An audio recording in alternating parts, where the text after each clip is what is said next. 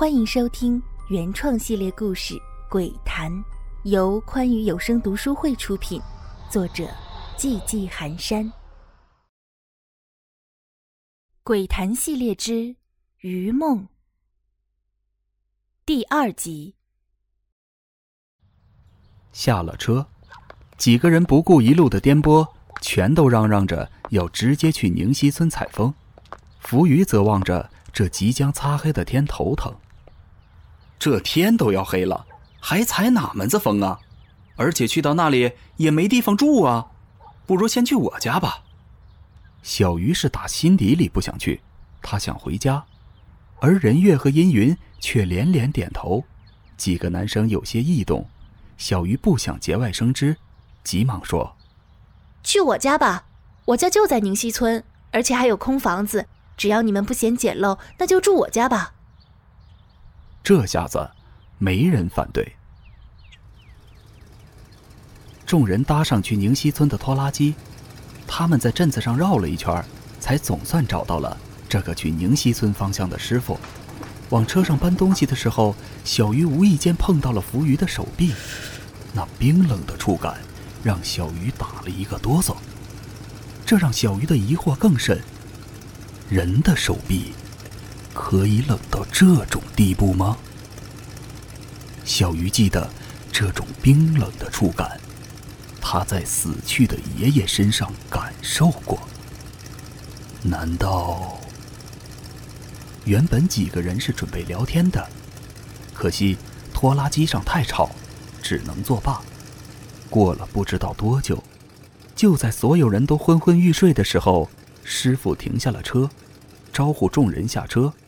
浮鱼付了张百元大钞，师傅找回了零钱，开着车，咣咣咣的走了。一路上碰到不少村子里的叔叔婶子们。来到小鱼家，由于常年没人居住，屋里挺脏乱的。几个男生都还好，随便对付着都能住。任月和阴云两个女生却颇有微词，但是碍于情面，最终还是住了下来。就这样。四个男生住一起，三个女生住一起。分配好后，小鱼给他们找了水，简单洗了洗后，众人吃了些干粮。夜幕降临，浮鱼看看时间，才七点多，这就睡觉还太早，便提议众人一起讲鬼故事。如果谁被吓到了，就得表演节目，百无聊赖。于是大家围坐成一个圈儿。中间点着蜡烛，烛光悠悠，几人讲起了鬼故事。我先来吧，给你们讲一个换身的故事。我叫浮鱼，你们都知道的。你们看我现在又高又壮，长得也帅，特别招女人喜欢，对不对？是不是很羡慕？但你们知道吗？其实小时候的我。又矮又瘦又黑还丑。名字呢，则是叫扶桑。那时候我有一个哥哥，叫扶余，比我高，比我壮，比我白，更比我好看。所有人都说我们不像亲兄弟，长相差别也太大了。但我知道，我跟他是亲兄弟，因为我们俩滴过血，是能融在一起的。当然。这方法现在看来并不准确。我和他都很喜欢游泳。我住在远沙河崖，远沙河是远近闻名的大河，水又清。咱们这里一年四季温度都差不多，因此每天下午只要写完作业了，我哥都会带我去河里游泳，一玩就玩到天擦黑才回去。我们村子里有个传说。只要虔诚的对着河神许愿，并献上祭品，河神就能满足这个人的愿望。我很想许愿变得好看些，但是我没有祭品，因此只能每天空想想。那天下午，我和哥哥又去游泳了。原本天气很晴朗的，忽然刮起了大风。山里人都知道，这很常见。我跟哥哥也见得多了，因此哥哥急忙招呼我，让我一起赶紧上岸。我那时候已经游到了河中央，看见他招呼我，也急忙向岸边游去。他就在原地等着我。但当我快到他旁边的时候，河水突然汹涌起来，起伏不定的河水把我和我哥哥都打翻在了河里。我在河水里乱扑腾，我哥很快就重新站稳了，并很快就朝我游过来，要救我。看着他，我突然涌起了一个很自私的想法：要是我能变成我哥就好了，我就能变得又高又壮又好看了。这个念头一起，就怎么也消散不了了。我想起了那个传说，那个许愿的传说。我想试试。其实我已经重新稳定下来了，只要休息一下，就能自己往回游了。但是我还是用胳膊使劲的在水面上扑腾着。我哥着急了，他大声的叫着我的名字，向我游过来。那一刻，说真的，我是有些感动的。很快他就到了我身边，抓住我的胳膊就拖着我往岸边游。我在心里默默的对着河神许愿，希望变成我哥那样好看的男孩子。冥冥之中。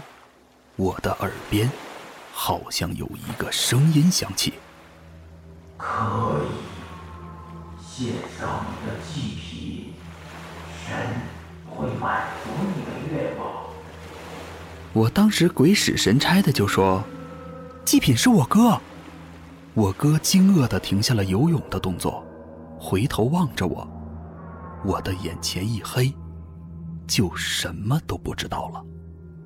当我再次醒来时，眯着眼，说了声“谁”，就这一个字，我忽然意识到不太一样，我的声音不对呀。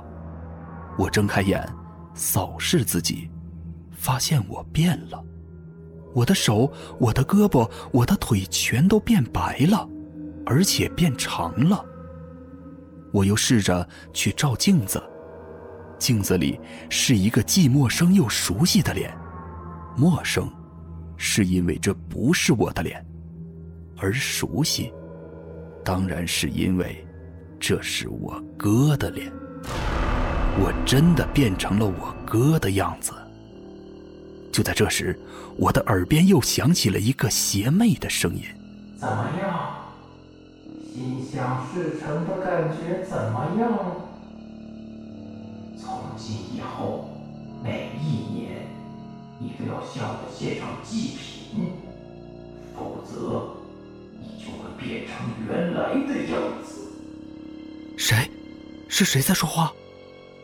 当然是我呀，伟大的河神！哈哈哈哈哈！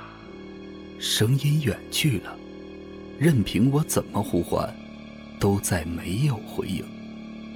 外屋的父母听到了我的叫喊，都跑过来看我。我妈把我搂在怀里，痛哭失声：“儿子乖，别怕，妈妈在。”我哥呢？我使劲的想从他的怀抱里挣脱，却始终没有成功。我妈哭得更大声了，我爸也开始啜泣：“孩子，不怪你，不怪你。”丧伢子病薄，不怪你。后来，我才慢慢知道，我的身体没捞上来，而我哥的灵魂跟着我的身体一起沉入了河底，怎么找也找不到。从此，每一年我都要送一个人下河去做祭品，不然，我真的怕约定失效，变回原来的样子。你们中的某一个，就是我准备的祭品哟。是谁呢？我不会告诉你的。哈哈哈哈哈哈！说着，浮鱼大笑起来。小鱼几个人面面相觑，任月他们俩惊恐的看着浮鱼。从小鱼的角度看过去，两个女生全身都在发抖。孙卓更是用颤抖的声音说：“妈呀，不，不是真的吧？老大，你可不要害我！”好了，胖子，这里就你吓得最厉害，来吧，表演节目。浮鱼并不回答孙卓的问题，催促孙卓愿赌服输。没办法，孙卓拿出画板，就着蜡烛那昏暗的灯光，不一会儿，就用铅笔画出一幅两个小儿去河里游泳的画。说真的，那两个孩子的神情和动作都是惟妙惟肖。小鱼不由得惊叹：“哇，真是厉害！”而浮鱼看着这幅画上的两个小孩，脸色发青。哼，算你过关。下一个谁来？我来吧。武清说。喜欢本系列故事，敬请订阅和关注。感谢您的收听。